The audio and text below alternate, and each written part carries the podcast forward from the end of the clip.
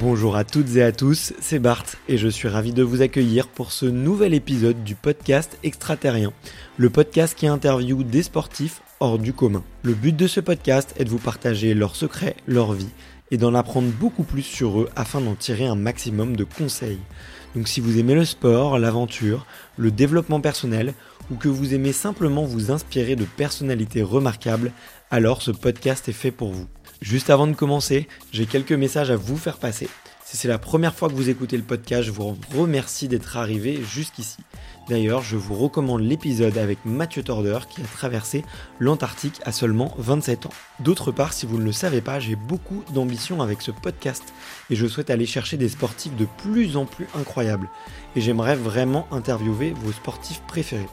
Sachez que l'un des meilleurs moyens de les convaincre de participer, c'est notamment de leur montrer que vous êtes nombreux à adorer le podcast sur les réseaux sociaux et sur les notes iTunes. Donc si ce n'est pas encore fait, allez mettre une note sur Apple Podcast ou iTunes, c'est vraiment ce qui m'aide le plus à inciter des sportifs connus à venir témoigner. Si vous écoutez plutôt sur Spotify, vous pouvez très facilement le partager en story sur Instagram, taguez-moi et je vous repartagerai. J'en profite donc pour vous rappeler le nom du compte Instagram, c'est extraterrien.podcast. Suivez-le et vous y retrouverez les coulisses du podcast. C'est aussi un excellent moyen de me faire vos retours et de me suggérer des invités. Enfin, j'ai aussi créé une newsletter que vous pouvez retrouver très facilement dans Google en tapant extraterrien newsletter. C'est le premier lien qui remonte. J'y partage des bons plans santé, matériel, préparation mentale, des livres, des documentaires qui m'ont beaucoup inspiré. Allez, je ne vous embête pas plus et je laisse place. Hiring for your small business? If you're not looking for professionals on LinkedIn, you're looking in the wrong place. That's like looking for your car keys in a fish tank. LinkedIn helps you hire professionals you can't find anywhere else, even those who aren't actively searching for a new job but might be open to the perfect role. In a given month, over 70% of LinkedIn users don't even visit other leading job sites. So start looking in the right place. With LinkedIn, you can hire professionals like a professional. Post your free job on linkedin.com slash people today. À mon invité du jour. Salut Tess, comment vas-tu Salut, ça va et toi Eh ben écoute, je suis ravi d'être là. Merci de me recevoir. Bah écoute, c'est un plaisir. Toi, merci d'être venu euh, jusqu'à moi. C'est la première euh, interview là dans ce nouveau lieu qui est pas encore aménagé, mais je suis trop content de te recevoir parce qu'en plus, euh, bah, demain, comme je t'ai dit, je pars à Pesay-Valandry. Du coup, j'ai l'impression d'interviewer un peu ma voisine. Presque à la maison. Presque à la maison, ouais. On aurait pu se voir là-bas, tu vois, si on avait su. Peut-être pour une prochaine fois, je te dirai quand, quand je repasse. Mais je suis trop content, tu vois, parce que déjà, je t'admire beaucoup pour te voir en vidéo. J'adore le contenu que tu permets de créer. C'est toujours un plaisir de te voir sauter à chaque fois et, de te voir faire des rides. Et c'est vraiment un kiff. Et puis, euh, je sais plus quand est-ce que le premier documentaire que je dois voir sur toi, mais ça fait un moment. Tu vois, et du coup, j'ai l'impression un peu de suivre un peu avec le temps. Donc, euh, c'est un peu. Euh, donc, je suis très, très honoré et très content d'être là. Merci beaucoup. Merci beaucoup. J'ai l'arme qui me monte, mais on va tout de suite se recentrer. Mais comme je te le disais, il y a une première question que j'aime beaucoup poser. Et puis, je pense que sur le sujet de l'enfance et de l'adolescence, j'ai quelques questions pour toi. Mais cette première question, c'est de savoir quel est ton premier souvenir de sport? J'en ai des milliers parce que j'ai commencé le ski euh, très très jeune et ça a toujours fait partie de ma vie. Mais je crois qu'un souvenir qui m'a marqué et je pense que ça a été mes premiers pas dans, le freestyle. J'avais 9 ans, j'étais inscrite euh, au club des sports de la Plagne euh, en section ski alpin. Et en fait, tous les jours, je demandais d'intégrer la section ski freestyle et on me disait que j'étais trop jeune et c'était vraiment insupportable pour moi et le temps me paraissait tellement long qu'un jour, en fin de saison, je suis allée dans le bureau où il y a tous les coachs du club alors que je suis quelqu'un de très timide et très réservé. Mais je sais pas, je pense que ça c'était vraiment ma passion et que ça me prenait au trip en fait. Et je suis allée voir les coachs et je leur ai dit écoutez, euh, moi, si l'année prochaine, j'intègre pas euh, la section freestyle, euh, j'arrête le ski. Et je me dis, mais quel culot parce que j'avais que 9 ans. Et en plus, ils, ont tous cru en moi et je pense qu'ils ont vu la passion que je mettais dans ce sport. Et l'année d'après, alors que j'avais pas du tout l'âge, ils m'ont inscrite en section freestyle et, et c'est là que tout a commencé, quoi. Ok. D'où vient cet attrait, cette envie d'aller vers le ski freestyle? En fait, euh, j'en ai aucune idée parce que j'ai l'impression que ça a toujours fait partie de moi en fait. Quand j'étais petite, euh, j'habitais euh, sur les pistes presque et en rentrant de l'école, je prenais ma luge et je me construisais des sauts et je m'amusais à, à, prendre ces sauts avec ma luge et je faisais pareil avec mes skis. J'ai toujours été attirée par ce côté freestyle de mon sport quoi et je sais pas d'où ça vient. J'en ai aucune idée. Même petite, tu avais déjà des sensations en prenant de la hauteur, en sautant et tout? C'était ces adrénaline là que tu appréciais euh, étant petite? Ouais, je pense que j'étais j'étais attirée par ça. Euh, j'étais à la recherche de sensations. J'avais envie de pousser mes limites tout le temps. Déjà. J'avais envie d'aller sauter toujours des sauts euh, de plus en plus gros, euh, de plus en plus longs. Euh, je sais pas, je me défiais tout le temps en fait, en permanence. Ok, c'est vrai que c'est curieux. Tu vois, là, ça me fait penser à une interview que j'ai fait avec Mathias Giraud, super Frenchy. Tu vois qui c'est? Oui. Et lui, il me racontait quand il était petit, ouais, il, faisait pareil. Il avait sa maison et il mettait des matelas sous une fenêtre et il s'amusait à sauter de plus en plus haut de la maison, tu vois, et jusqu'à aller sauter sur le toit, alors qu'il avait, tu vois, comme toi, 10 ans, quoi. C'est dingue cet attrait pour la hauteur, l'adrénaline, quoi. Ouais, franchement, je, je sais pas du tout d'où ça vient, mais je sais euh, que ça a toujours fait partie de moi, ça c'est sûr. Et tu le faisais toute seule ou c'était un challenge entre copines, entre copains, entre cousins, entre frères et sœurs, entre papa et maman euh? Alors je pense que hum, mes grandes sœurs, mon cousin m'ont un petit peu montré la voie et m'ont fait découvrir la discipline forcément. Ma, grande sœur était inscrite euh, en ski freestyle et, Kevin, du coup, ben, mon cousin était champion de ski freestyle déjà, donc je pense qu'ils m'ont fait découvrir la discipline. Mais à ce moment-là, moi j'étais toute seule parce qu'ils sont beaucoup plus grands que moi et donc je partageais pas ça avec eux. Et mes amis euh, étaient vraiment plus dans le ski alpin et avaient plutôt peur de ce côté freestyle. Donc, euh, donc j'étais toute seule en fait dans, dans mon délire, mais, euh, mais j'avais besoin de personne hein, pour construire des sauts avec ma petite pelle et de la neige. c'est vrai, mais tu disais que tu étais un, timide. Tu parles d'être toute seule et de construire tes, tes sauts. Tu es une personne introvertie? Ouais, je pense. Après, avec, avec ma vie et, et là où le sport m'a amené aujourd'hui, j'ai été obligée de m'ouvrir un petit peu au monde, mais oui, j'ai toujours été un petit peu dans mon coin. Euh, j'étais pas la fille avec euh, beaucoup d'amis à l'école ou au collège. Euh, j'ai voilà, juste guidée par ma passion. Ok. D'ailleurs, elle était comment Tess à l'école? C'était des très bonnes notes, plutôt au fond de la classe, plutôt devant, à lever la main ou? Alors avant que le ski prenne vraiment toute la place dans ma vie. J'étais très studieuse, très scolaire. Et ouais, j'avais des bonnes notes et j'étais plutôt devant. ok, mais je t'aurais sûrement offert des croissants pour te piquer tes cours.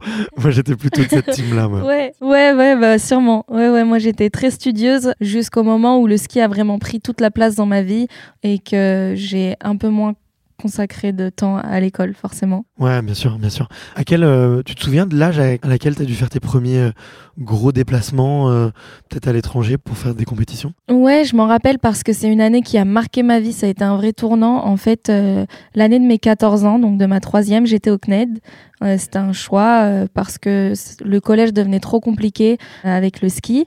Et en fait, à la fin de cette année-là, je suis retournée au lycée. Le même été, j'ai été prise en équipe de France. Six mois plus tard, j'ai fait ma première Coupe du Monde, mon premier podium en Coupe du Monde, mon premier déplacement aux États-Unis, mes premiers championnats du monde, mes premiers X Games, tout ça en l'espace de six mois, mes premiers partenaires. Donc en fait, euh, entre mes 14 et 15 ans, c'est là où tout a commencé et ma vie a complètement changé. Et, ouais, ça a été le début de tout, quoi. Ouais, mais j'ai une question qui me vient tout de suite. Je pose très souvent aux athlètes est-ce qu'il y a eu un moment où ils ont, ils commencent à réaliser qu'ils sont professionnels, tu vois, qu'ils passent dans une autre sphère, tu vois? Et souvent, euh, alors certains ont, ont, le souvenir d'une compétition ou, ou, de la signature d'un contrat ou, ou tu vois, d'intégrer d'intégrer l'équipe de France ou d'intégrer l'INSEP. Il y a souvent peut-être un événement marquant, mais quand même beaucoup disent qu'il y a un événement marquant, mais c'est que ça se fait euh, sur le long terme. Tu vois, là j'étais avec Renaud Lavillenie il y a, il y a dix jours en fait, lui, ça lui a pris trois ans entre le moment où il se dit, OK, j'abandonne tout, je me mets à la perche, et le moment où il est, euh, je crois, euh, enfin, il, fait ses premiers médias internationaux, tu vois, où, où et du coup, il se met à pouvoir en vivre, tu vois. Toi, j'ai l'impression que tu as tout vécu d'un seul coup comme une espèce d'avalanche de, tout ça. Comment tu l'as vécu à l'époque? C'est pas facile de se rappeler de ces moments-là, j'imagine. Mais... Ouais, mais je m'en rappelle très bien parce qu'en fait, euh, tout m'est tombé dessus. comme je l'ai dit, tout est arrivé très très vite. J'ai pas eu le, le, truc où, où, je débarque sur mes premières Coupes du Monde et puis j'essaie d'avoir le top 20, puis le top 10, puis le top 5 et le podium. En fait, ma toute première Coupe du Monde, j'ai gagné et en fait, ça m'est tombé dessus et euh, du coup, j'ai été sélectionnée pour les championnats du monde où j'ai décroché mon premier titre de championne du monde et j'ai reçu ma première invitation X Games et tout est arrivé très très vite et tout m'est tombé dessus. Et en fait en même temps on me demandait une rigueur on m'imposait une rigueur à côté. Je sais pas la préparation physique euh, a débarqué dans ma vie comme ça euh, du jour au lendemain euh, la rigueur du sport de haut niveau et je sais que ça, ça a été long pour moi à, mettre en place et à intégrer parce que je suis passée de la, la, jeune fille euh, qui faisait du ski passion à la jeune fille qui jouait des victoires en Coupe du Monde, quoi, et qui devait euh, être très rigoureuse dans tout ce qu'elle faisait.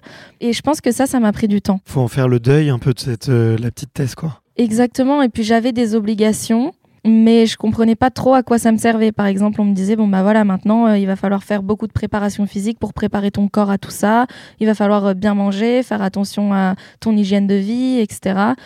Et j'étais là, oui, mais moi je suis arrivée là euh, sans faire tout ça en fait. Donc pourquoi? Puis je l'ai compris et j'ai compris que cette rigueur, elle allait me permettre de tenir sur le long terme aussi. Et je l'ai assimilé, j'ai été super bien entourée. Et petit à petit, voilà, j'ai guidé ma vie et, aujourd'hui, je suis très très rigoureuse, quoi. Ouais, ok. Il y a eu des moments où, où tu as eu envie de tout faire valdinguer. Euh, moi, je suis peut-être une, une, personnalité, euh, peut-être euh, un brin rebelle, ou tu vois, j'ai un peu du mal avec l'autorité. C'est pour ça que je, je, monte mes propres entreprises, mon propre média et tout. Est-ce que toi, je me mets à ta place moi, j'ai été complètement étouffé dans le tennis, justement par ce, cette espèce de professionnalisation où voilà, il faut s'imposer des règles et c'était un peu dur. En fait, c'est pas venu de moi-même, tu vois, c'était venu des autres.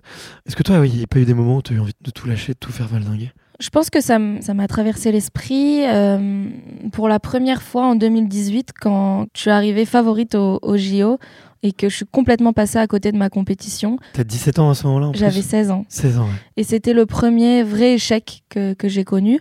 Et à ce moment-là, euh, j'ai eu un trop-plein, quoi. J'en ai eu marre. Euh, je crois que j'étais pas prête à, à subir un, une telle pression. Euh, et voilà, et je pense que j'ai eu très très peur aussi d'un coup, j'ai eu très très peur de l'avenir. Euh, je me suis dit bon bah là, euh, j'ai atteint tous mes rêves, euh, mais maintenant il faut y rester. Et mais comment je vais faire en fait? Est-ce que j'ai les épaules pour? Est-ce que j'ai les capacités pour? Et donc j'ai eu beaucoup de stress. Et ouais, je pense que à ce moment-là, je me suis dit est-ce que j'ai fait les bons choix? Mais en fait, euh, comme je le disais, je pense que j'ai toujours été très rigoureuse, j'ai toujours été très studieuse. Et en fait, je pense que cette rigueur qu'on m'a imposée, j'ai mis un petit peu de temps à l'assimiler, mais c'est ce qui me convient. Et, moi, c'est la manière dont je fonctionne dans ma vie. J'ai besoin d'être cadrée, j'ai besoin d'avoir des règles. Il fallait juste que, tout trouve sa place. Quoi. Quel est le, le rêve qui te permet justement un peu de tenir, d'intégrer tout ça, de rester euh, concentré sur... Euh sur ce que tu veux. C'est quoi le, rêve derrière tout ça dans les moments un peu plus durs? Je crois que le rêve derrière tout ça, c'est le rêve que j'avais quand j'étais toute petite, c'était de pouvoir vivre de ma passion et de jamais dire euh, bon ben le ski aujourd'hui c'est mon métier pour moi, le ski c'est c'est toujours pas mon métier, c'est ma passion avant tout. Et le jour où je perds cette passion, euh, je pense que là, je commencerai vraiment à me poser des questions. Et je sais qu'il y a des moments qui sont difficiles, hein, euh, c'est pas toujours euh, tout rose, et je passe par des moments de doute et des moments où je dois beaucoup travailler, etc. Mais globalement, à chaque fois que je termine une année, je me dis bon ben c'était incroyable et, j'ai encore vécu ma passion, quoi. Et en fait, mon rêve, au-delà des résultats, des victoires, etc., c'est c'est de vivre de ma passion et de, kiffer, quoi, tout simplement. Ouais, c'est vrai que t'as as une chance énorme, tu vois. Bah, Aujourd'hui, tu vois, je, je, me considère hyper chanceux parce que faire euh, justement créer du contenu, faire des interviews, c'est une vraie passion, quoi. Ça me permet de rencontrer des gens géniaux comme toi, tu vois, de pouvoir créer des déclics chez des gens. Enfin, c'est devenu une vraie passion aussi, donc euh, je comprends euh, et je me sens un peu, un peu privilégié comme toi. Est-ce que, tu vois, t'as parlé de cette pression par rapport aux Jeux Olympiques? T'avais déjà gagné des championnats du monde, t'avais déjà gagné des X Games. D'où elle est venue cette pression? Est-ce que c'est parce que tu te rapproches un peu de la France? Tu vois, justement, les X Games, les championnats du monde, tu souvent à l'étranger, c'est un sport qui est aussi plus valorisé aux États-Unis. Enfin, d'ailleurs, on précisera un peu les disciplines que tu fais, je pense, pour les non-initiés entre le slopestyle et, et le air. Mais euh, tu vois, est-ce que c'est ouais, justement le, les médias français qui commencent à un peu plus te regarder, le mainstream, euh, des gens inconnu qui te calculait pas avant, tu vois. D'où elle est venue cette pression, cette, euh, cette, peur de l'avenir? En fait, je pense que tout simplement, c'est parce que tout est arrivé d'un coup en l'espace de un an. Un an avant les JO, euh, je faisais ma première Coupe du Monde, mon premier départ euh, international. Un an après, ben, je me retrouve au départ des JO avec le statut de favorite. Donc en fait, je pense que cette pression, elle était inévitable. Et, et c'est de la faute de personne. Sur le moment, je m'en suis même pas rendu compte en fait. C'était juste un trop plein et je m'en suis rendu compte après les Jeux, quand je suis rentrée chez moi et que j'étais remplie de, tristesse, de doute, de, dégoût du ski, de... j'avais plus envie quoi. Et je pense que c'est à ce moment-là que je me suis rendu compte que j'avais fait des erreurs et, que j'étais en train d'apprendre et de grandir. Ok. Qu'est-ce que tu donnerais euh, comme conseil à la Tess de l'époque si là tu pouvais avoir euh, ce rôle, euh, tu vois, de grande sœur et si tu pouvais avoir ce rôle de conseillère, qu'est-ce que tu lui dirais à la jeune Tess qui va faire ses premiers jeux et qui commence à, il y a un début de burn-out, peut-être, euh, je sais pas, ou de trop plein en tout cas? Je pense que oui, il y avait un trop-plein à ce moment-là, mais en même temps, je pense qu'il était inévitable et que forcément, euh, tout est arrivé très très vite et je suis ultra reconnaissante de ça. Mais il fallait que je vive mes premiers échecs et le sport de haut niveau, c'est ça, c'est des victoires, des échecs. On, on, passe par des moments difficiles, des moments de doute. Euh, j'ai rien à lui dire parce qu'il faut qu'elle, enfin, il fallait que je me fasse mon expérience. Il fallait que je passe par ces moments de doute et par ces échecs pour se construire. Je pense qu'aujourd'hui, il n'y a aucun sportif de haut niveau qui a vécu que des moments euh, tout beaux dans sa carrière. Quoi. Il y a forcément des échecs et des moments de doute. Et c'est pour ça que je changerai rien euh, de ce qui s'est passé à ce moment-là. Qu'est-ce que ça t'a apporté du coup, cette période? Je pense que ça ça m'a remis les pieds sur terre. Ça m'a appris euh, à quel point il fallait travailler dur pour arriver à ce, à ce niveau-là. Parce que peut-être pour rappeler ouais, aux auditeurs qui s'en souviennent pas, du coup c'est à Pyongyang? Ouais. en 2018. 2018 et tu chutes plus ou moins. Enfin, tu fais une mauvaise réception sur, euh, sur le saut, sur le big air, c'est ça? Ouais, c'est ça. Euh, alors, il n'y avait pas de big air encore à cette époque. Ah non, c'est sur le slopestyle, sur le dernier saut. Ouais, c'est ça. Je suis tombée sur. Euh, en fait, j'ai fait le meilleur run de toute ma vie. Dans un slopestyle, il y a 6 ou 7 modules et je suis tombée sur le tout dernier module alors que j'avais fait. Quel plus gros aussi. Ouais, j'avais fait 95% du travail et c'est pour ça que ça a été très très dur à digérer. Et si je posais ce saut, ben, j'étais loin devant, quoi. Ouais, mais je me souviens en plus, tu vois, j'ai regardé les images euh, hier soir euh, en me couchant pour me mettre un petit peu dans le bain d'aujourd'hui et, et ouais, on entend euh, même les présentateurs le disent quoi. T'arrives sur le dernier saut, je sais plus si c'est le sixième ou le septième, je sais plus combien il y en avait sur cette compétition, mais ils disent allez, allez c'est le dernier, c'est bon et, et en plus t'annonces le programme avant, donc ils savent ce que tu vas sauter et ils disent allez, faut le plaquer. Et, et ça le fera quoi. Oui, puis c'était une figure que je maîtrisais à la perfection euh, depuis plusieurs années. Enfin, je prenais aucun risque et, et c'est voilà, c'est la loi de notre sport aussi. On n'est pas euh, maître de tout ce qu'on fait. Enfin, si, mais euh, en fait, les, éléments extérieurs sont très importants aussi et la vitesse en fait partie. La vitesse qu'on prend pour prendre un saut, c'est 50% de la réussite d'un saut en fait. C'est énorme et si on va trop loin ou pas assez loin dans la réception, ben, ça pose des gros problèmes et c'est ce qui m'est arrivé ce jour-là. J'ai fait mon, mon, run parfaitement, tout mon parcours parfaitement et sur le dernier saut, j'ai oublié de freiner. J'arrive beaucoup trop vite et, et c'était impossible à replaquer. quoi. Tu t'en rends compte en l'air de ce qui se passe? Bien sûr, je m'en rends compte et je me dis bon bah là, il faut freiner la rotation et il va falloir être très très solide parce que je vais aller très loin. Et en fait, euh, j'ai posé sur mes pieds mais j'étais tellement loin que mes skis ont déchaussé et c'était impossible de replaquer ce saut. Ouais.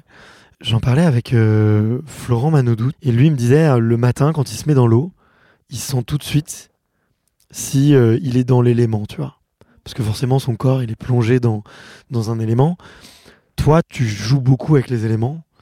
Tu en as parlé de vitesse, on a parlé de d'auteur, on a parlé de distance.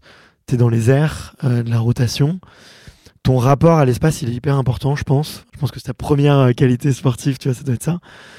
Est-ce que toi, pareil, le matin, il y a des matins où tu te lèves et tu sens que avec l'élément, ça le fait un peu moins bien, tu vois? Oui, mais alors c'est c'est très drôle. Bon, alors déjà, oui, c'est vrai qu'il faut expliquer que hum, on fait un sport outdoor et les conditions extérieures sont extrêmement importantes. Donc, euh, en fait, dès qu'il y a de la neige, du vent, euh, même euh, le soleil, suivant là où il va taper sur la, sur la neige, il y a des endroits où elle va être plus molle, plus dure. On n'est pas 100% maître de nos mouvements et on a beau avoir une technique parfaite, euh, parfois, il y a des éléments extérieurs qui vont venir perturber notre figure. Donc ça, on n'est vraiment pas maître de ça et on apprend à le gérer un petit peu, mais parfois, euh, c'est plus fort que nous. Mais bien sûr qu'il y a des matins où je me lève et je me sens euh, super en forme et super confiante, et d'autres où je me dis, waouh, aujourd'hui, ça va être compliqué et ça va être une journée difficile. Mais ce qui est bizarre, c'est que parfois on se surprend en fait. Moi, il y a plein de fois où je me dis, waouh, aujourd'hui, je n'ai pas un bon pressentiment, et ça va être compliqué. Et en fait, euh, on se rend compte que l'entraînement se passe super bien et, et, au fur et à mesure de l'entraînement, on reprend confiance, etc. Puis parfois, on se dit ah, aujourd'hui, ça va être une super journée, je suis super en forme, je me sens trop bien. Trop d'énergie. Trop d'énergie. Et puis en fait, on arrive, on se prend une ou deux tartes et puis ça nous calme tout de suite et on se dit bon, bah en fait, on va rentrer. c'est pas une très bonne journée.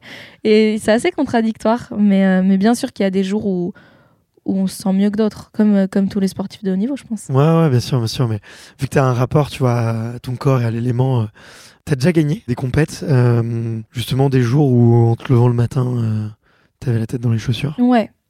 Ouais, ça m'est déjà arrivé plein de fois et c'est d'ailleurs ça m'est plus arrivé en compétition qu'à l'entraînement parce qu'à l'entraînement quand je me sens pas super bien, j'y vais pas. On a tellement un sport euh, engagé, on prend des risques, que dès qu'on se sent pas euh, à 100%, euh, on n'y va pas. Donc dès que je me lève et que je suis pas track, généralement, je fais un entraînement plus tranquille.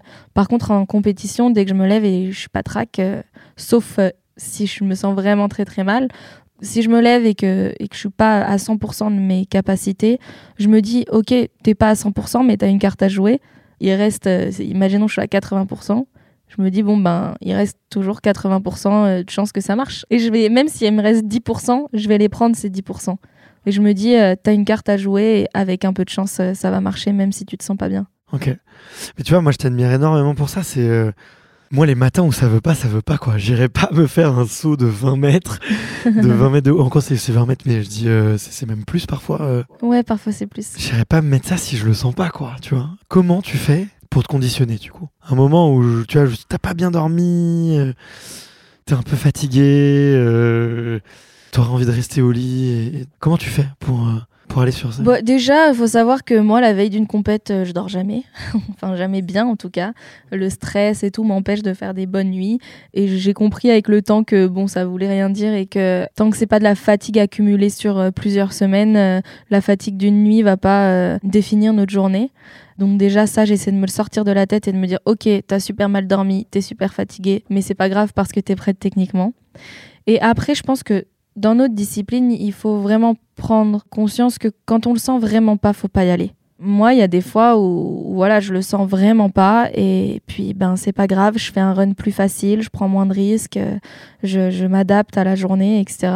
Mais je crois que j'ai jamais ressenti ce, ce, feeling en compétition parce qu'à partir du moment où je me dis que c'est une journée de compète, je me dis et je me formalise au fait que je vais être bien et que de toute façon, peu importe la nuit que j'ai passée ou ce que j'ai mangé ou pas, je vais tout donner. Je prends pas le départ d'une compétition pour me dire oh, on verra euh, et sans attendre de résultats. À partir du moment où je suis au départ, euh, j'ai la rage et j'ai l'envie de tout donner et de gagner. Et je crois que là, j'ai un énorme esprit de compétitrice et, et je me laisse pas du tout abattre. Et c'est là où, où je pense c'est un petit peu ma force, c'est que même si j'ai des bobos, même si j'ai des doutes, etc., à partir du moment où je suis au départ d'une compète, oh bah, il peut plus rien m'arriver. Hein. J'ai les crocs. c'est bien de le dire, tu vois. Mais tu vois, j'en parlais aussi avec Florent Manodou de ça, tu vois, de c'était dur d'avoir dire de dire en France qu'on a envie de gagner, qu'on a les crocs. Euh, c'est pas toujours très bien reçu, mais euh, c'est normal. Quoi. Enfin, on n'a jamais vu un gagnant, enfin ou une gagnante gagner sans avoir envie, quoi.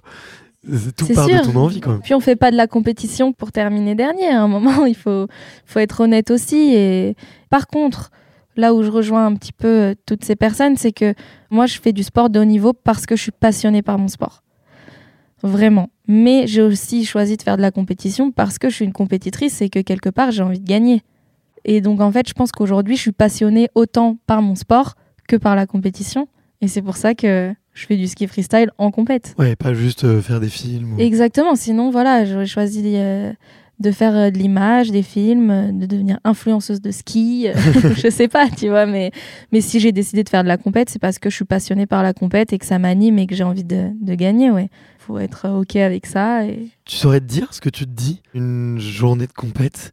Est-ce qu'il y a des petites phrases qui reviennent souvent dans ta tête? Est-ce qu'il y a des, des petits mantras, euh, tu vois, que justement que tu vas te répéter pour te remettre dedans ou, ou est-ce que tu te conditionnes, tu te formalises euh, différemment? Je sais pas parce que en fait pour moi chaque journée de compète, elle est vraiment différente. J'ai pas vraiment de rituel ou où je me suis rendu compte avec le temps qu'à chaque fois que j'ai fait des gros résultats, j'ai pas de ligne de conduite de ma journée en fait. Ça s'est toujours passé euh, d'une manière super différente et c'est assez étrange. Et euh, mais je crois qu'en fait à chaque fois, je doute, j'ai un peu peur, je, ouais, je suis envahie par le stress, etc. Et puis même quand j'ai l'impression que je vais pas du tout y arriver parce qu'il neige, parce qu'il y a du vent ou parce que je suis pas bien sur mes skis, je me dis au fond de moi, ouais, mais on sait jamais, il reste toujours une petite chance qui va faire que peut-être ça va marcher. Et du coup, je suis guidée par euh, cette petite voix qui me dit euh, Allez, même si tu as l'impression qu'aujourd'hui c'est impossible, bah on sait jamais. Et je sais que je suis guidée par ce petit truc qui me dit tout le temps euh, Allez, on, ne sait jamais, avec un peu de chance, ça va marcher. Je suis vraiment guidée par ça. Et c'est drôle, hein, mais, mais ouais, chaque gros titre que je suis allée chercher, c'était toujours dans des conditions plus ou moins difficiles. Parfois, c'était une journée parfaite, parfois, c'était une journée chaotique. Et, et j'ai pas de, de bonne manière de réussir. Ouais, ok. C'est curieux parce que tu vois, euh, il y a beaucoup de préparateurs mentaux qui se diraient, dis donc, euh, il faut aller creuser. Ouais, mais d'ailleurs, ma préparatrice mentale, je crois qu'elle a, elle a mal au cerveau parfois avec moi. C'est vrai ouais, ouais, j'ai vraiment une manière. euh, je suis atypique, je pense, dans ma manière de- d'aborder la compétition et j'arrive pas à mettre en place un rituel et j'arrive pas à, à savoir vraiment ce qui, ce qui fait que ça marche chez moi, quoi. Je, Bah, c'est c'est peut-être juste la petite voix, tu vois, la petite voix qui te parle. Et, je sais que je perds jamais et espoir. que tant que cette petite voix, elle vit un peu en toi, euh, et ben, elle se réveille euh, sur, sur, la lampe, sur la rampe de lancement, quoi, tu vois. Donc, euh, Ouais, c'est ça. Ok. T'as parlé plusieurs fois, tu vois, de la peur, de pas y aller quand tu le sens pas et tout. euh, c'est quand même, comme tu l'as dit, un, un sport extrêmement engageant, engagé. Tu risques presque ta vie par moment, tu vois. Comment tu la chasses, cette peur? Comment tu la mets de côté? Je pense que je la chasse pas, mais j'essaye de faire avec et de l'écouter. Donc en fait, euh, la peur, elle est omniprésente tout le temps. Il n'y a pas un entraînement où j'ai pas peur. Mais j'ai différentes peurs. J'ai une peur qui me permet de me concentrer, qui me dit, OK, là, ce que tu vas faire, c'est dangereux, mais concentre-toi et techniquement, fais-toi confiance. Et je sais que ça va le faire. Donc j'ai peur parce que c'est quelque chose de nouveau ou parce que ben, je m'élance tout simplement sur un tremplin de, de 20 mètres. Mais au fond de moi, je me fais confiance. Donc c'est juste une peur qui me permet d'être rigoureuse dans ce que je fais.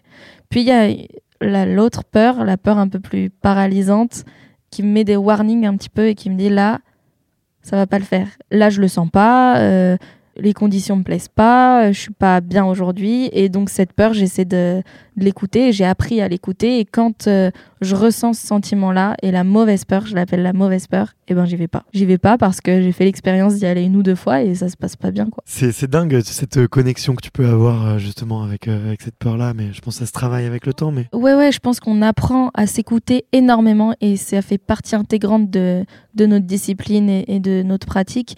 Et euh, au début, on est tous un peu euh, des têtes brûlées. De toute façon, on se lance pas dans ce genre de discipline si on n'est pas un peu tête brûlée.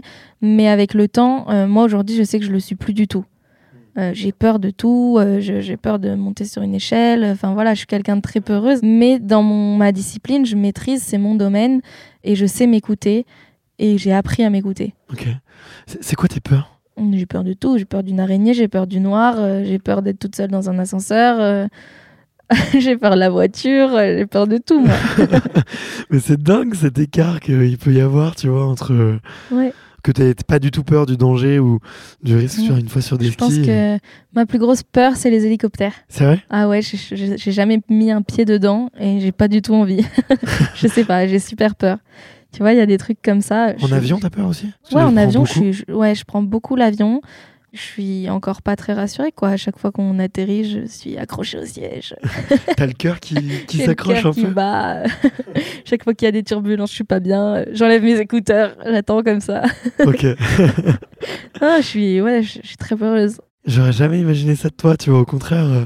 Après, euh, tu as les images qu'on voit euh, de toi, euh, forcément, sur, tu vois, que ce soit sur les réseaux ou à la télé en compète, euh, t'es focus, tu vois, donc il y a le, c'est la Tess euh, qui est driven, tu vois, comme disent les Anglais. Ouais, ouais, ouais. Et puis parce que je connais, en fait, c'est un domaine que je connais, que je maîtrise à 100% et qui me plaît. Et c'est le seul domaine dans lequel j'ai envie de repousser mes limites.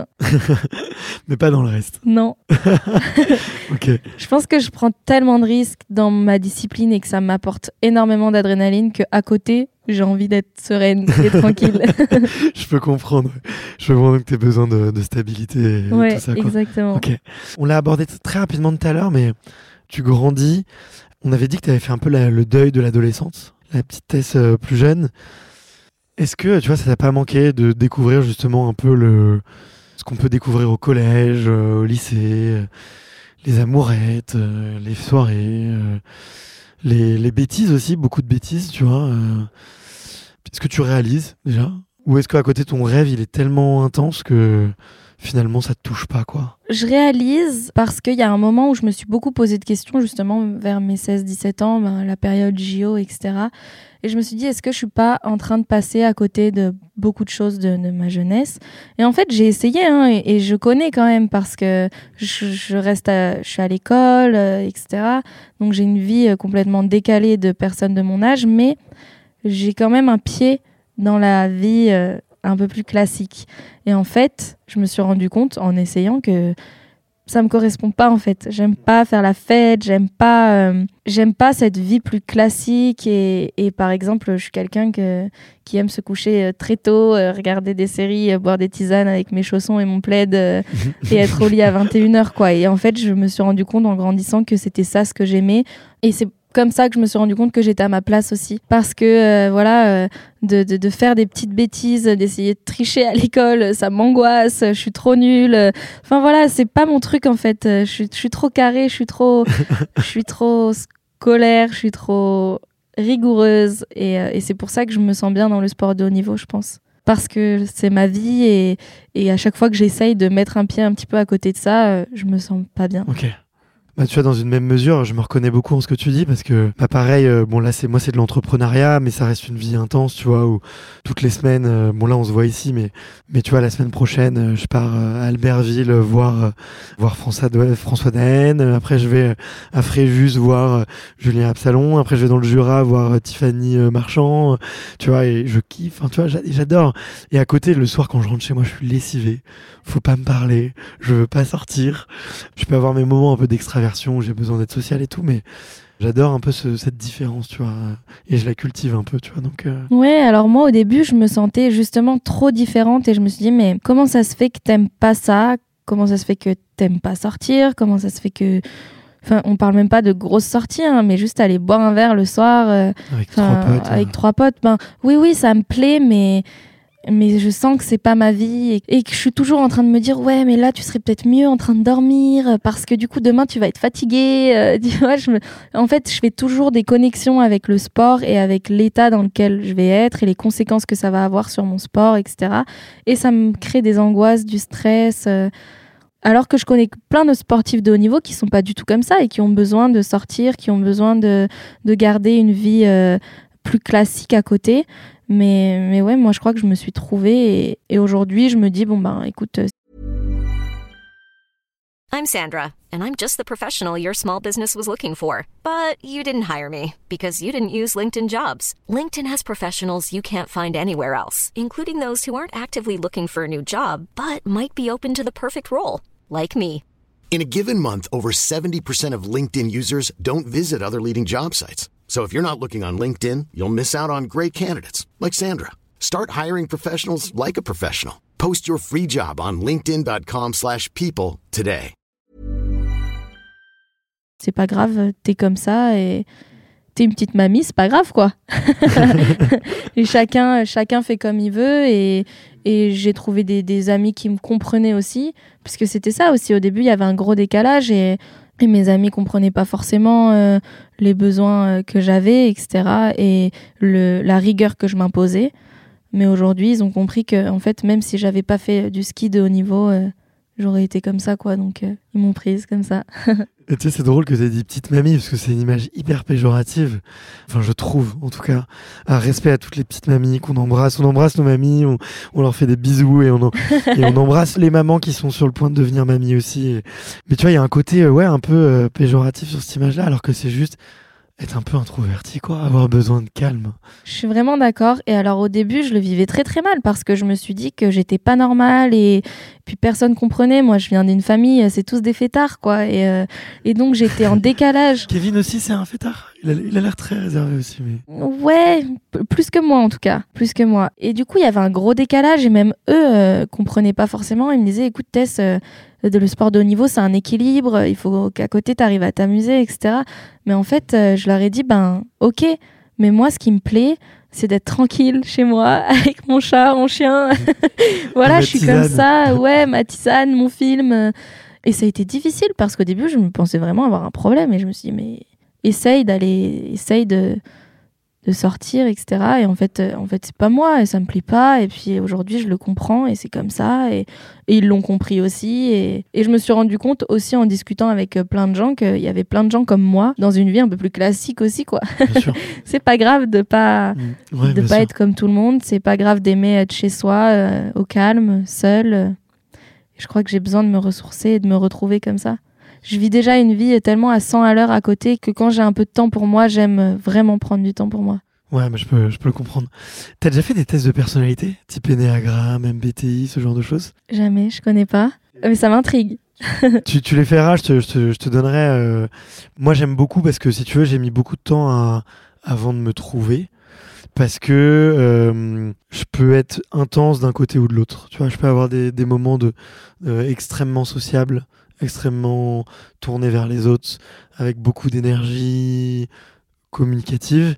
Et j'ai des moments où c'est tout l'inverse, où je me referme sur moi et, et je vais peut-être passer un jour, deux jours euh, enfermé, où faut que je, que je réponds pas au téléphone. Ouais, je suis un peu comme ça. la terre pourrait être en train de s'effondrer autour de moi, je répondrais pas, euh, j'ai pas envie de parler et tout. Et, et pareil, je me cherchais quoi. Je me disais, mais ça vient d'où? C'est c'est quoi ce côté euh, un peu euh, double face quoi?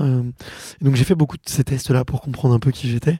C'est super intéressant. Et j'ai appris un peu à me connaître comme ça, quoi. Et ces tests de personnalité, des fois, c'est un peu, ça essaie toujours de te mettre un peu dans une case ou forcément, euh, l'énéagramme, c'est 9 profils, le MBTI, c'est 16, euh, il y en a d'autres, le disque, c'est 4. Donc, c'est forcément de te mettre un peu dans une case, mais ça donne aussi des, tu as des angles de vue sur euh, des choses peut-être que toi, t'avais pas vu sur, euh, sur toi, quoi. Donc, je te les, je te les donnerai si tu veux. Ouais, si j'essaierai, franchement. tester, euh, ouais. Ça Merci. permet de trouver des, des réponses euh, intéressantes. Et on embrasse tous les introvertis, ne vous en faites pas, vous êtes parfaitement normaux. Une autre question que je voulais te poser, c'était peut-être euh, par rapport euh, à la féminité dans un sport extrême. J'ai entendu dans pas mal d'interviews, euh, notamment il y en a une là récemment que tu fais dans, dans Riding Zone et une autre que tu as fait sur un autre podcast que j'apprécie beaucoup, Cléo de Championne du Monde qu'on embrasse. Et tu dis, tu répètes souvent que tu t'entraînes avec beaucoup de garçons et que ça te manque par, moment un peu ce, ce côté euh, peut-être sororité ou avec d'autres. Comment tu le gères? C'est quoi ton rapport d'ailleurs avec, euh, avec la féminité? Alors en fait, au début, c'était super compliqué parce que je me suis toujours entraînée qu'avec des garçons. Et donc à l'adolescence, au moment où on se cherche un petit peu, on grandit, on devient une femme, j'étais qu'avec des garçons. Et je pouvais pas échanger sur ce que je ressentais. Je pouvais pas. Parfois, j'avais des, des réactions euh, peut-être un petit peu extrêmes et je me sentais vraiment pas comprise par mon groupe en fait. Et j'avais du mal à me trouver. Et en fait, au début, j'étais dans l'optique de OK, je fais un sport extrême où il y a que des garçons, donc je vais m'habiller comme un garçon. J'avais des tenues euh, de ski de garçons, euh, des casques, des masques de garçons, des voilà, j'étais euh, dans ce truc en mode OK, je fais une discipline de mec et du coup pour être intégré et pour être stylé et pour plaire et m'intégrer dans ma discipline, je vais devoir ressembler à un garçon. Mais à côté, quand j'ai grandi, je me suis rendu compte que au fond de moi, je ressentais pas du tout ça et j'adorais être coquette, euh, j'adorais c'est pas pour me mettre dans une case de fille ou de garçon, mais j'étais attirée par euh, par ce côté plus féminin. Euh, J'aimais prendre soin de moi, etc. Et j'avais du mal à trouver l'équilibre, en fait. Et puis après, je me suis dit, écoute, en fait, euh, que tu fasses un sport. euh, déjà, il n'y a pas de sport de filles, de garçons, etc C'est vrai, faut le dire. faut le dire. Et puis, euh, si tu as envie de faire ressortir un peu plus ta féminité dans le ski, ça te portera pas préjudice. Et en fait, assume-toi comme tu veux être. Et puis, c'est tout. Mais ça a mis du temps. Et j'ai eu du, ouais, j'ai eu du mal à trouver ma place et à m'assumer et à me développer en tant que femme dans ce groupe de garçons. Ce qui était difficile aussi, c'était la relation que j'avais avec le staff parce que forcément, ils avaient eu euh, que des, garçons dans le groupe. Donc, euh, tu t'entraînes pas un garçon comme t'entraînes une fille. Et on a dû apprendre à communiquer avec mon coach. J'ai dû lui expliquer euh, les réflexions qui me plaisaient ou qui me plaisaient pas. Voilà, ça a été vraiment un équilibre à trouver, quelque chose qui a été long à se mettre en place, mais, mais je me suis assumée. Je pense qu'on a beaucoup échangé et ça a été vraiment la clé. Et aujourd'hui, on a trouvé un équilibre euh, qui fonctionne parfaitement, quoi. Ok. Bravo déjà d'aider des groupes à, à se féminiser. Je sais pas si c'est le bon mot, tu vois, mais en tout cas à être euh, plus inclusif, tu vois, avec euh, avec les femmes qui ont envie de pratiquer des sports euh, des sports extrêmes dans le ski ou d'ailleurs ailleurs, tu vois. Je pense que T'as fait le travail de d'éducatrice, peut-être aussi. euh. Non, mais tu vois, faut, faut le dire, tu vois, parce que moi, j'imagine, tu vois, quand tu me décris ça, j'imagine exactement, parce que j'ai mes potes euh, des arcs euh, à Pesay qui sont exactement comme ça. D'ailleurs, tu les connais peut-être, qui sont, tu vois, le groupe de mecs un peu roots, hyper sociables, qui font la fête, qui font des des énormes sauts et un peu les caïds, euh, tu vois, qui s'habillent avec des tenues, tu vois, bah, hyper, les dernières tendances de, des marques de ski et qui prennent de la place, quoi. Ils sont, ils parlent fort, euh, c'est les mecs un peu roots, un peu rock et tout. Freestyle, quoi. Ouais, là, c'est ça, c'est le, le script Israël. C'est vraiment l'image qu'on a de, un peu de ce sport et, et même de pas mal de sports extrêmes. Tu vois, pendant, pendant un moment, dans, dans le surf, c'était ça aussi, dans le skateboard, c'était ça aussi, tu vois. C'est pas facile. Quand le, ouais, le, style est prédéfini, c'est difficile d'arriver avec un autre style, tu vois. Que ce soit un style féminin, masculin, peu importe, tu vois. Puis dans le, les disciplines extrêmes freestyle, le style joue un rôle extrêmement important en fait. Et nous, euh, les juges, le style, c'est quelque chose qui fait partie de la notation. Donc il faut trouver son identité, mais sans, euh, sans partir trop loin. Enfin voilà, c'est un équilibre qui est difficile à trouver. Mais là où je voulais en venir, et ce qui a été difficile aussi pour moi dans ce groupe, c'est que les filles au début dans cette discipline n'étaient pas super bien vues et pas trop respectées parce que elles réussissaient à avoir euh, les mêmes euh, contrats ou je sais pas quoi, à participer aux mêmes compétitions que les garçons alors qu'elles prenaient beaucoup moins de risques, que les figures étaient moins grosses, moins techniques, euh, que c'était moins engageant. Enfin vraiment, on était vraiment mal vus en fait dans cette discipline. Et moi, quand j'ai intégré mon groupe, c'était encore un petit peu ça. Euh, toutes les lumières étaient un petit peu tournées sur moi, alors que techniquement, physiquement, d'après eux, je prenais pas les mêmes risques et c'était pas, j'engageais pas autant en fait. Et du coup, j'avais vraiment l'impression de pas mériter ce que j'avais. Mais en les côtoyant un peu plus, en évoluant avec eux, euh, ils, ils ont compris comment je fonctionnais, ils ont vu à quel point je travaillais, à quel point je me donnais et en fait, euh, ils m'ont vu évoluer, progresser. Et aujourd'hui, euh, on en a rediscuté, euh, je sais pas, l'année dernière. Et ils sont venus me voir et m'ont dit, mais franchement, respect, bravo. Parce que tu as su pousser les limites de ton sport, tu as su aller au-delà des préjugés. Et, et, moi, ils m'ont dit, merci parce que tu nous as cloué le bec, quoi. On est, aujourd'hui, on, on est fiers de, de ce que tu as fait et, et j'ai gagné leur respect. Et aujourd'hui, après les Jeux Olympiques l'année dernière, après les X Games cette année, euh, il y a les plus grands skieurs euh, du monde qui sont venus euh, nous voir, nous les filles, et qui nous ont dit franchement, respect, vous avez super bien skié, vous avez tué le spot et on a adoré regarder la compète. Et ça, c'est quelque chose, il y a encore 5-6 ans en arrière, jamais on l'aurait entendu de n'importe quelle bouche. et ça, franchement, c'est, c'est moi, c'est ma plus grande fierté en fait, d'avoir gagné le respect de mon monde. Ouais. Bien sûr. C'est trop touchant ce que tu me dis. Enfin, je suis. Ça fait plaisir, enfin, tu vois, d'avoir des, des, messages positifs, tu vois. Euh. Et de la reconnaissance. Ouais, de la reconnaissance pour toi et pour toutes les, les femmes, justement, qui, qui sont.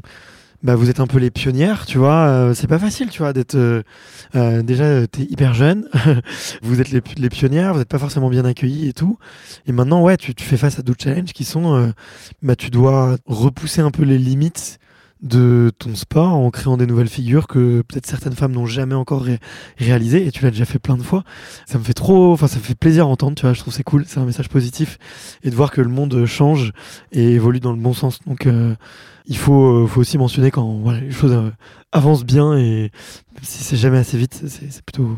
Et c'est un truc que tu aurais envie peut-être de monter, peut-être un peu plus tard, un, je sais pas, un petit groupe entre nanas pour tirer les filles vers le haut là, tu en plein dans ta carrière, donc forcément, peut-être que t'as pas forcément besoin de mettre ce type de sens-là de tout de suite. Mais est-ce que c'est un truc auquel tu pourrais penser peut-être plus tard? Ouais, je pense que c'est un truc auquel je pense déjà. C'est un truc qui fait partie de moi aussi et qui m'a toujours animée. J'ai envie de voir plus de filles dans ce milieu et j'ai envie que ça se démocratise. Et, et en fait, euh, même sans parler de filles, j'ai envie que le ski freestyle en France, il se démocratise un petit peu.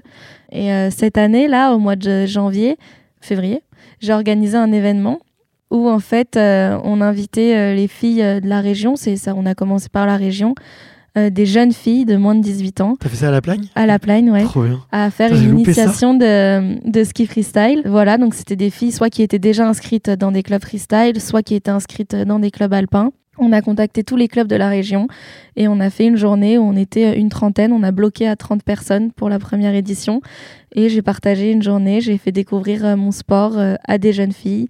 On est déjà en train de travailler sur l'édition de l'année prochaine, qui sera encore plus grosse, avec encore plus de monde. Et, euh, on espère que c'est un événement qui va grossir. Et, c'est ce genre de choses qui me tient vraiment à cœur. Bah écoute, trop bien. Euh, je t'encourage à 1000%. Tu vas de le faire. Euh, ça me fait penser à Olivia Piania qui fait Piana. Tu, tu vois qui c'est? Elle fait du hum, foil. Elle fait du foil. Donc elle fait du kite foil, du wing foil et du foil. C'est pareil, c'est une, des, une femme, tu vois, qui est une des premières à faire euh, ce sport. Et, et là, elle a créé tout un groupe où tous les ans, euh, c'est une compétition où il y a que des filles avec de l'initiation, de la compétition. Elle se bouge, elle a une pêche de dingue. Euh, je t'embrasse Olivia parce que je sais que tu écoutes tous les épisodes et que si c'est test, tu vas écouter doublement. Et voilà, et c'est trop trop bien. Et, je pense que ça fait vraiment bouger les lignes, tu vois, ce, de montrer la voie, tu vois. En tout cas, l'importance d'avoir des rôles modèles, tu vois. Toi, t'en as eu des rôles modèles d'ailleurs? Pas vraiment. C'est vrai que moi, quand j'étais petite et que j'ai commencé le ski freestyle, au club, euh, on avait beaucoup de modèles, mais c'était que des modèles masculins. Et c'était mes modèles aussi, hein, bien sûr. Je me basais euh, sur eux et j'avais envie de, progresser et de devenir euh, une immense skieuse comme eux l'étaient. Et je faisais pas la différence en fait. Et, et je me rendais pas compte qu'on était en manque de figures féminines.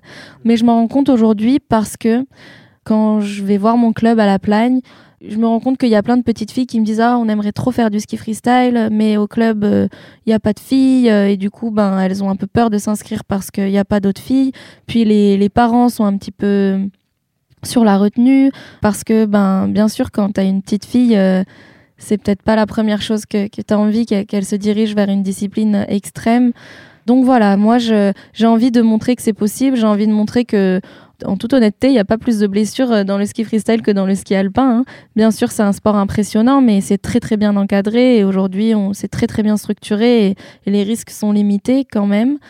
Et puis voilà, si votre enfant il a envie d'aller dans une voie, il faut le, le soutenir. Et moi, ce qui me fait un petit peu de la peine, c'est qu'il y a plein de filles qui s'inscrivent pas parce qu'il n'y a pas de filles pour le moment. Et je me dis, bon, ben, c'est un petit peu un, un, cercle vicieux parce que. C'est un serpent qui se mord la queue. Ouais. Exactement, parce que là, la, la, petite fille, elle veut pas s'inscrire parce qu'elle se dit qu'elle va être toute seule dans le groupe. Peut-être qu'il y en a trois autres qui pensent la même chose. C'est ça, peut-être qu'il y en a trois autres qui pensent la même chose. Enfin voilà, c'est compliqué.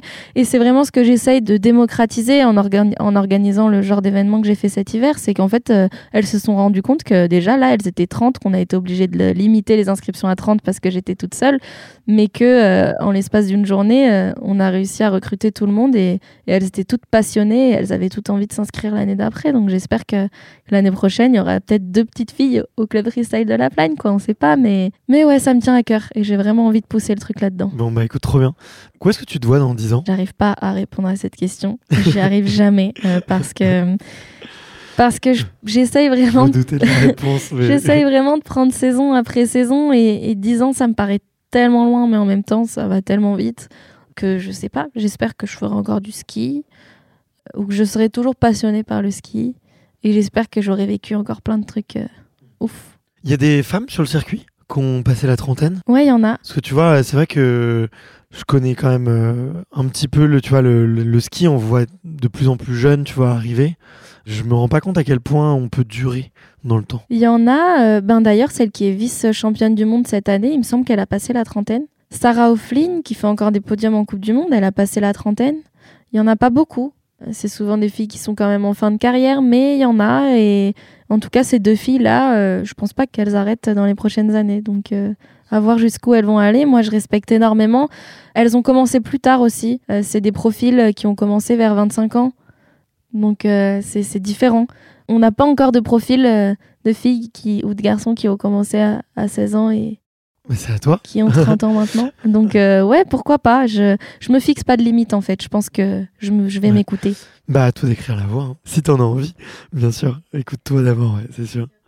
Il nous reste pas beaucoup de temps et il y avait un sujet euh, que je voulais vraiment aborder avec toi parce que c'est un sujet qui revient souvent, avec très souvent avec les athlètes de haut niveau. On, on l'a effleuré un peu tout à l'heure et, et je sais que c'est un sujet qui parle beaucoup aux auditeurs. C'est le sujet du rebond. Je t'ai dit, alors je t'admire pour beaucoup de choses, euh, effectivement, euh, ta maturité, euh, le, fait que tu aies dû un peu tout créer, tu vois, autour de toi. mais il y a aussi une, chose qui m'impressionne, c'est que bah, très jeune, tu as vu quand même des échecs sportifs aussi, et puis des un peu, des moments très durs dans ta vie. Est-ce que c'est quelque chose que tu as intellectualisé d'une certaine façon? Oui, je pense que ça fait partie entière de ma construction en fait, et que j'en suis là aujourd'hui parce que j'ai vécu tout ça et parce que le ski, c'était ma manière à moi de rebondir, de m'exprimer, de faire ressortir mes sentiments, d'accepter tout ça. Euh, et j'aurais eu l'occasion d'abandonner et de baisser les bras euh, mille fois. Mais en fait, ma passion pour le ski et le bien que ça me faisait m'a permis de m'en sortir en fait. Et aujourd'hui, j'ai l'impression que ce qui était douloureux et ce qui était une énorme faiblesse pour moi il y a il y a deux, trois ans, c'est devenu euh, ma plus grande force en fait. Et j'ai l'impression que tout ce que j'ai traversé, euh, qui a été très très dur, donc sur le moment, je me disais, ouais, mais ça, je vais le porter toute ma vie et ça va être un poids toute ma vie et j'aurai ça en moins au départ que les autres et j'aurai ce, cette grosse faiblesse toute ma vie avec moi.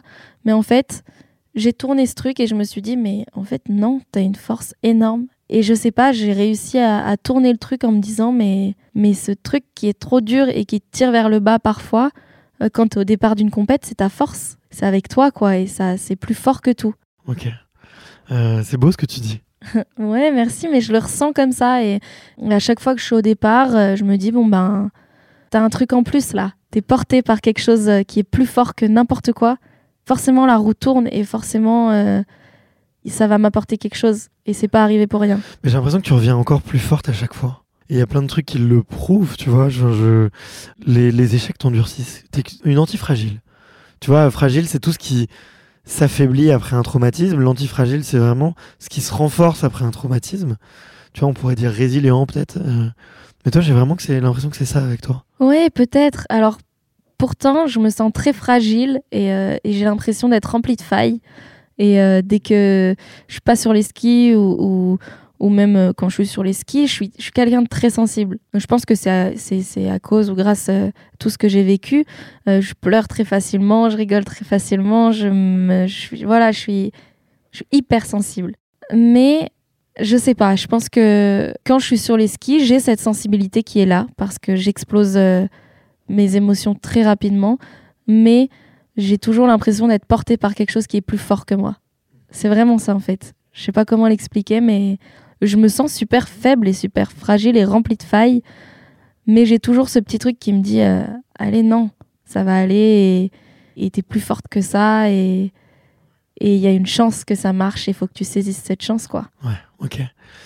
C'est ce que tu dis. euh, C'était déjà il y, a, il y a une semaine les championnats du monde que tu remportes, notamment sur le premier run au slopestyle. Tu te mets une bonne bûche. C'était pas joli à voir euh, en image. Comment tu fais pour remonter, repartir aussi vite et derrière gagner la compète, tu vois? Moi, je crois que c'est, c'est, c'est, ce- en fait, c'est ce qui a guidé toute ma vie. à chaque fois que je me prends des gros starts, que ce soit personnellement, mentalement, physiquement, euh, je me dis bon ben tant que t'es pas euh, à terre, en fait, Donc tu te relèves. t'as un petit truc à jouer. ouais, tant que je me relève, j'ai, j'ai un petit truc à, à jouer. Et là, euh, au départ du Big Air, j'avais mal partout. Euh, je fais un premier saut super, un deuxième où je tombe et je me retrouve au pied du podium avant mon tout dernier saut. Et je devais faire la figure sur laquelle je m'étais plantée quatre jours avant, où vraiment je me suis quand même fait mal. Mais je me suis dit, allez, euh, j'avais tellement envie de ce titre et ça me prenait aux tripes en fait. Et j'avais, j'en avais envie, quoi. Franchement, euh, au plus profond de moi. Et, je disais à mon coach, à mon staff, et je disais à tout le monde, mais là, là j'en ai trop envie. Et, et j'avais les larmes aux yeux tellement que j'en avais envie, en fait, que je pense que ça m'a porté et ça, ça m'a fait aller chercher les ressources nécessaires pour euh, poser cette figure, quoi. Ok. Comment tu choisis tes figures? Comment est-ce que tu choisis ton programme Euh, je, te- je mets un peu de contexte, qu'on en avait parlé juste, euh, juste avant de commencer l'interview. Euh, J'avais rencontré Antoine avec qui tu t'entraînes toujours avec lui? Oui, Ouais. ouais. D'ailleurs, grosse pensée pour Antoine parce qu'il s'est refait un, un croisé là et je pense que c'est très très dur pour lui. Donc, euh, grosse pensée. Ben, Je vais lui envoyer un petit SMS parce que effectivement c'est j'ai adoré tu vois euh, euh, échanger avec lui. C'était vraiment un, un ch- un chouette garçon, vraiment enfin que je trouve très cool en tout cas de ce que j'ai vu sur sur deux heures d'interview. Mais lui il me disait bah, notamment sur ses premiers X Games, il gagne sur une figure qu'il a jamais. Alors, je me souviens plus c'était exactement tenté à l'entraînement, mais en tout cas qu'il avait jamais plaqué en compétition, qu'il savait qu'il pouvait la rentrer, mais c'était vraiment pas sûr. Il tente un peu un coup de folie, coup, coup de génie. Il la rentre, il gagne, truc dingue.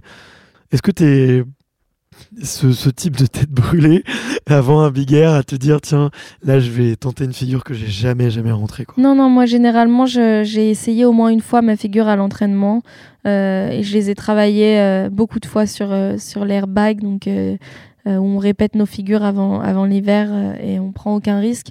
Voilà, moi généralement c'est assez mesuré et j'aime bien avoir mis ma figure au moins une fois à l'entraînement avant de la tenter en compétition. Je, j'ai besoin de ça, je suis un peu plus cadré et, et on, on choisit nos figures. euh, Moi, j'ai- pour le slopestyle du coup avec euh, sur 6 ou 7 modules. quoi. Ouais, alors sur le slopestyle, euh, généralement, on, on- on a quelques figures en début de saison qu'on aime bien. On doit avoir des axes de rotation et des sens de rotation différents sur chacun des modules. Et donc, on construit. Ça c'est imposé. C'est imposé. Et donc, on construit notre, euh, notre parcours en fonction de, de ça et de, des entraînements qu'on a fait et des figures qu'on a apprises. Et euh, ensuite, comment on apprend une nouvelle figure ou comment on choisit une nouvelle figure? Moi, ce travail-là, je le fais sur euh, l'airbag, justement, donc euh, sur ce gros ballon en début de saison. En fait, on prend aucun risque quand on essaye nos figures sur, sur les airbags. Et du coup, je- j'explore en fait, j'essaye plein de trucs, je tombe beaucoup et parfois je sens qu'il y a des choses qui vont mieux fonctionner que d'autres. Et donc, dès que je trouve un petit peu ce petit truc qui va marcher, et ben après je m'entraîne et je répète ma figure euh, jusqu'à l'avoir parfaitement. C'est comme ça que j'apprends ou que je choisis euh, les nouvelles figures. D'accord.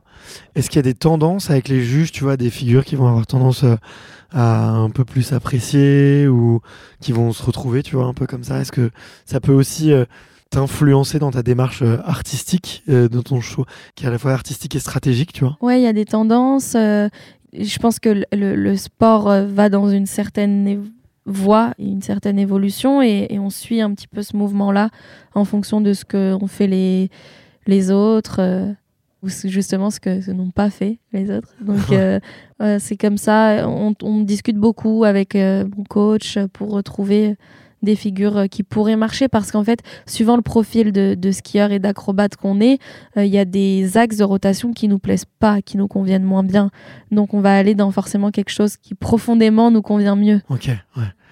Tu peux dire, ouais, tu peux avoir une certaine taille, une certaine euh, morphologie. Et... On a parfois, on sait pas pourquoi, c'est inné, mais on a plus d'aisance, euh, je sais pas, à partir vers des rotations vers l'avant plutôt que vers l'arrière, euh, etc. Donc on va aller dans des rotations qui nous conviennent mieux. Euh, mais après, il faut pas négliger aussi nos points faibles parce que l'objectif quand on on atteint le haut niveau comme ça, c'est de savoir tourner dans le maximum de sens possible et de rotation et d'axe possible. C'est d'être le plus complet possible. Ok. Et hormis l'airbag, comment est-ce que ça peut se bosser? Euh, sur le trampoline, Trampoline, ouais, tu fais beaucoup de trampoline. Ouais, on commence euh, tout le travail technique sur le trampoline. Ensuite, on passe sur les airbags et ensuite la neige. Ok, d'accord. Je savais pas du tout euh, ça, ouais, sur effectivement la partie trampoline. T'as commencé tôt, j'imagine, dès le début, tu pratiques? Ouais, alors euh, quand j'étais petite, je faisais énormément de trampoline justement. Dès que j'ai commencé le ski freestyle, tous nos entraînements d'été avec le club, c'était du trampoline. Il n'y avait pas encore d'airbag, pas beaucoup. Puis maintenant, on fait de moins en moins de trampoline, on en fait très peu parce que c'est assez traumatisant pour le dos, le, le corps, etc. Et on privilégie euh, les entraînements sur l'airbag parce que c'est plus concret. On a les skis au pied, euh, c'est tout de suite plus concret. Ça marche.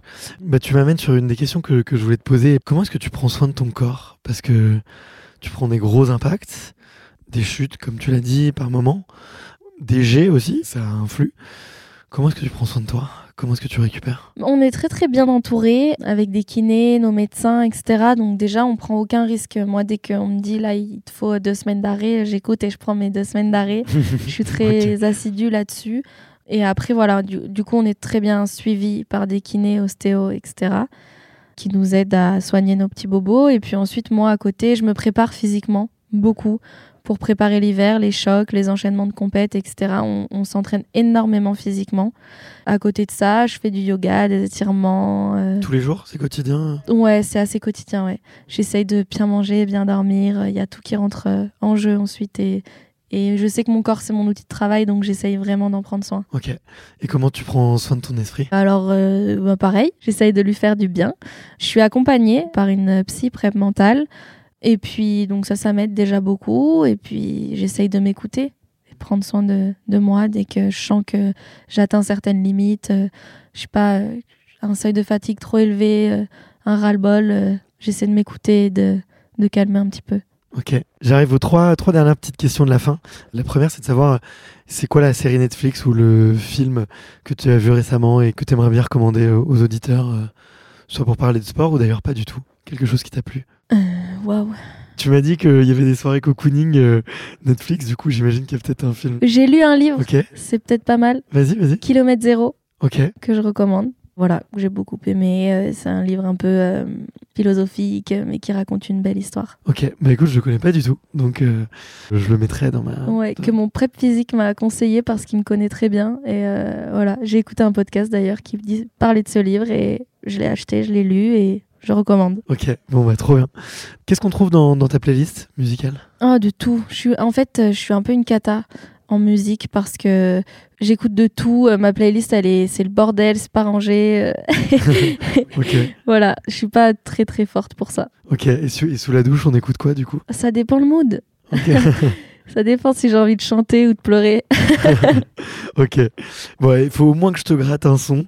Alors, est-ce que, je sais pas si t'as vu, mais sur les applications à la fin de l'année, ils te disent la chanson que t'as le plus écoutée cette année tu te, je, non, tu te souviens pas On Si, est-ce que tu veux que je regarde? Ouais, vas-y, on peut, on peut regarder, ouais, J'ai peur hein, de ce que ça va être. Moi aussi. Moi aussi, franchement, quand j'ai découvert le résultat, j'étais pas heureux. J'ai très peur. Si, si j'ai honte, euh, je le dis pas. Hein. tu veux regarder dans le classement les autres C'est où je sais, je sais plus à quel endroit ils le mettent. Qu'ils le sortent ouais, à la fin de l'année, mais bon, peut-être qu'on va pas le, peut-être qu'on va pas le trouver. Ah, peut-être que je vais pas le retrouver. Vos morceaux préférés par année. Ah Oula, je vois ta tête. Je me dis, ouh, ça doit être croustillant. Bon, peut-être que je l'aurai en antenne. Euh. Ouais, je trouve pas là. Ah, replay. C'est euh, le nouveau son secret de Luan. D'accord, ok. Ok, très cool. J'aime beaucoup ouais, aussi. Ouais, j'ai beaucoup aimé. Ouais, j'ai écouté le dernier album euh, beaucoup de fois sous ma douche en pleurant. non, je rigole, mais mais ouais, ouais, il m'a beaucoup touché cet album. Ouais, il est très beau. Très très beau. La toute dernière question que je pose, c'est un peu un passage de flambeau olympique, mais c'est plutôt un passage de micro. C'est de savoir euh, à quels athlètes, hommes et femmes, euh, tu te verrais bien tendre le micro pour euh, échanger avec eux pendant une heure sur, sur un peu tous les sujets qu'on a, qu'on a pu aborder aujourd'hui, que ce soit, que ce soit être une femme dans le sport de haut niveau, que ce soit les peurs, que ce soit comment rebondir. J'aimerais bien donner le micro à Tessa Worley parce que c'est une sportive, une skieuse, une personne et une femme qui m'a énormément inspirée. J'ai eu la chance de la côtoyer ces dernières années parce qu'on a le même préparateur physique et donc on s'est entraîné ensemble. Ouais, juste respect pour sa belle carrière et je pense qu'elle a beaucoup de choses à raconter et un point de vue euh, très maternel important. Et euh, en homme, je sais pas. Bah, j'ai envie de dire Kevin parce que parce que je pense qu'il a beaucoup de choses à raconter et moi j'ai la chance de connaître son histoire. Kevin Roland, mon cousin. J'ai la chance de connaître son histoire et je pense qu'il a beaucoup de choses à, partager, une résilience et une force de caractère énorme.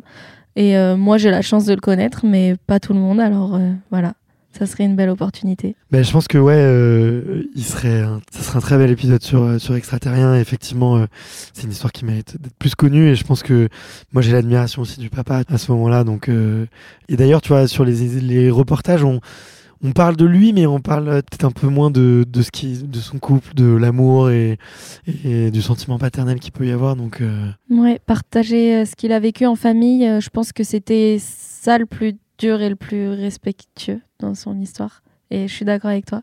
Ça mérite d'être euh, d'être creusé tout ça. ça marche. Bon bah tu lui diras que passer sur extraterrien c'est cool euh, et que ça va bien se passer. Je vais envoyer un petit message à Tessa parce que tu me l'a recommandé plusieurs fois cet hiver et je l'ai toujours pas écrit. Donc euh, ça sera l'occasion. Merci infiniment. Merci à je toi. Me suis, je me suis régalé de pouvoir aborder tous ces sujets avec beaucoup, je trouve, de maturité, à la fois de douceur aussi mais aussi de vision sur euh, tous ces sujets. Donc, euh, merci pour euh, ce temps de parole, c'était super chouette. J'espère que ça t'a plu comme, comme format. Ouais, c'était top d'approfondir un peu tout ça. Merci à toi de nous permettre de d'avoir la parole aussi. Mmh. écoute, merci. Mais écoute, j'espère que tu écouteras quelques podcasts. Je sais pas si c'est dans tes habitudes, mais. Ouais, grave. J'écoute plein de podcasts. bon bah voilà, bah, je t'en recommanderai quelques-uns. Comme on dit chez moi, euh, on n'habite pas très loin. En plus, je te dis à très bientôt, puisqu'il n'y a que les montagnes qui ne se recroisent pas. Salut, merci. Salut. Merci d'avoir écouté cet épisode jusqu'au bout. Si vous êtes encore là, c'est sûrement que l'épisode vous a plu, donc n'hésitez pas à le faire savoir autour de vous et à vous abonner pour ne louper aucun épisode. J'ai mis tous les liens dans la description, donc n'hésitez pas à y jeter un coup d'œil. Et sinon, moi je vous dis à la semaine prochaine pour une prochaine interview. Ciao